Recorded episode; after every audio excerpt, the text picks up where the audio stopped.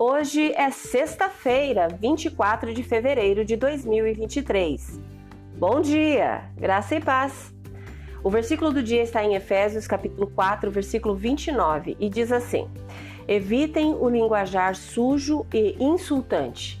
Que todas as suas palavras sejam boas e úteis, a fim de dar ânimo àqueles que as ouvirem. O tema de hoje: palavras que edificam. Você já foi representante de alguém ou de alguma coisa? Quando você pertence a um grupo de pessoas ou representa alguém, o que você diz e como diz é importante.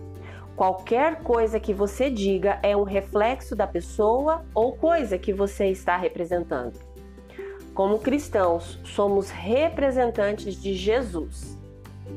Em sua segunda carta aos Coríntios, capítulo 5, versículo 20, Paulo diz que somos embaixadores ou representantes de Cristo, porque ele não está mais fisicamente na terra ministrando às pessoas.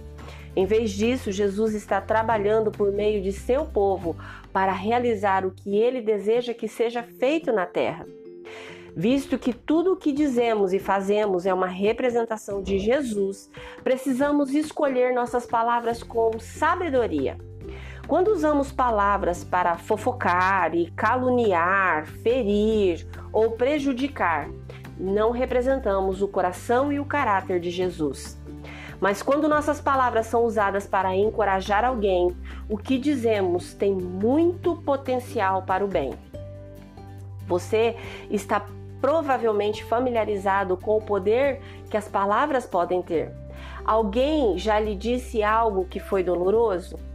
Ou consegue se lembrar da última vez que alguém o elogiou?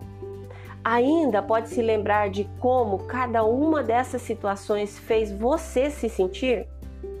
Você pode não ter conseguido controlar o que lhe foi dito, mas pode controlar o que diz aos outros. Portanto, reserve alguns momentos para pensar sobre as coisas que você disse recentemente. Existe alguma coisa que você disse pela qual precisa pedir perdão?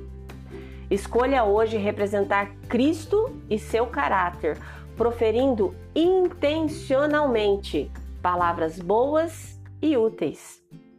Se você puder, por favor, feche seus olhos, respire fundo e com fé Ore comigo agora. Deus me perdoa pelas vezes que as minhas palavras trouxeram dor ao invés de esperança. Quero que as minhas palavras te representem e edifiquem os outros. Deixe minha língua ser rápida para dar graça, encorajamento e cura. Que eu fale palavras que tragam vida, não apenas para os outros, mas também para mim. Em nome de Jesus. Amém. Deus te abençoe com um fim de semana maravilhoso. Graça e paz. Bom dia!